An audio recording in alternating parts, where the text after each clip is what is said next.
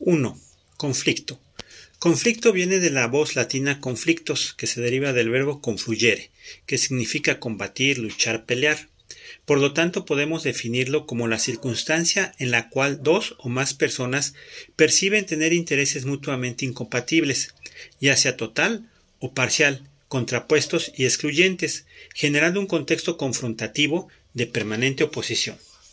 En contraposición, existe un problema cuando la satisfacción de las necesidades de una de las partes impide la satisfacción de la otra. Con base a esta definición se pueden diferenciar dos situaciones que se confunden con los conflictos reales. Pseudoconflicto.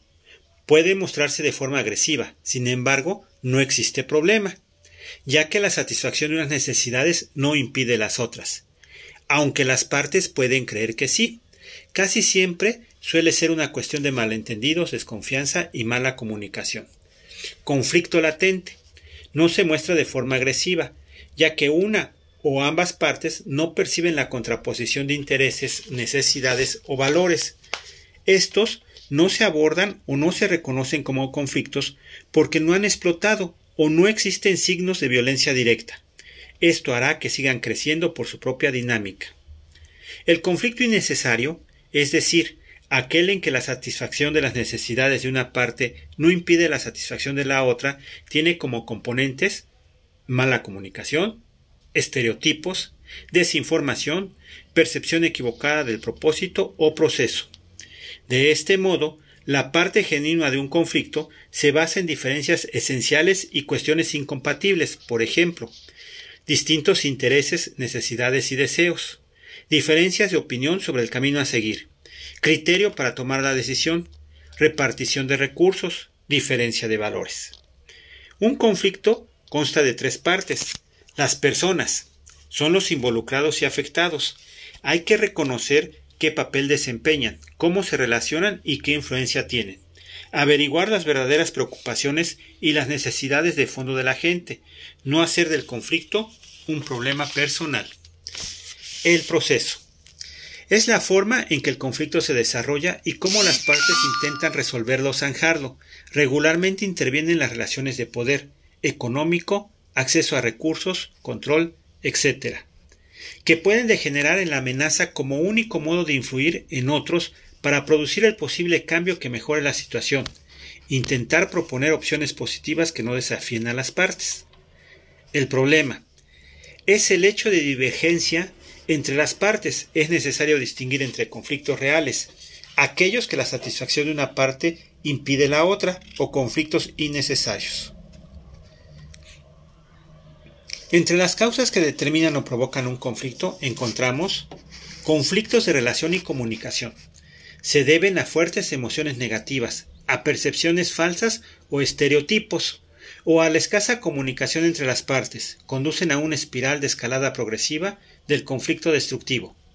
Conflictos de información se deben a la falta de información necesaria para tomar las decisiones adecuadas, por lo que se interpreta de manera diferente la situación o no se asume el mismo grado de importancia.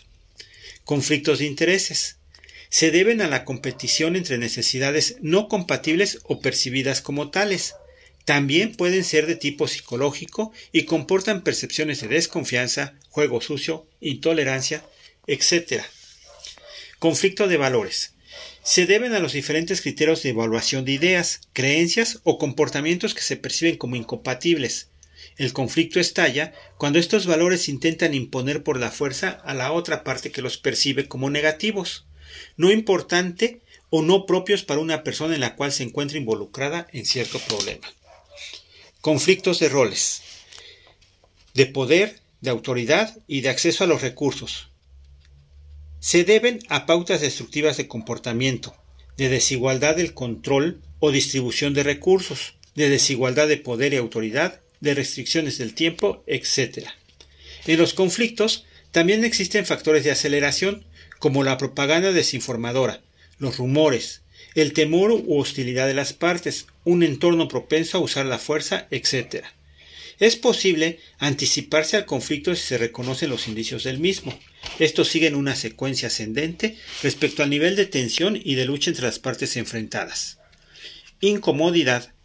hay algún aspecto en el entorno en relación que no funciona tal y como estaba haciendo hasta el momento. Es la sensación intuitiva de que alguna cosa no va bien, aunque no se sepa exactamente de qué se trata.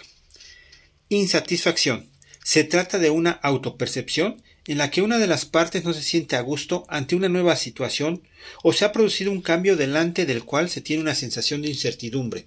De estas se derivan discusiones momentáneas. Incidentes. Pequeños problemas que implican discusiones, resentimientos y preocupaciones, ya que no se tienen en cuenta o se dejan de lado. Malentendidos. Las partes hacen suposiciones, generalmente a causas de una mala comunicación, poca compenetración o percepciones diferentes de una misma situación, llegando, llegándola a distorsionar la percepción de la realidad. El contexto juega un papel muy importante, ya que habitualmente no ayuda, sino que incrementa los rumores. Tensión. La situación se rodea de prejuicios y actitudes negativas, distorsionando la percepción de la otra parte implicada. Crisis. Las partes actúan ante la situación de manera unilateral, se pierden las buenas formas dando paso a los insultos, la violencia, la lucha abierta, etc. En resumen, se puede definir el conflicto como un proceso de tres fases. Primera fase, existencia de necesidades no satisfechas. Segunda fase, aparece el problema y por tanto las disputas. Tercer fase, explota la crisis. En la primera y segunda fase es donde se puede realizar un trabajo de prevención, ya que la tercera, los niveles de violencia impiden otro tipo de relación entre las partes. Continuaremos en el siguiente episodio con estilos y mecanismos para el manejo de conflictos.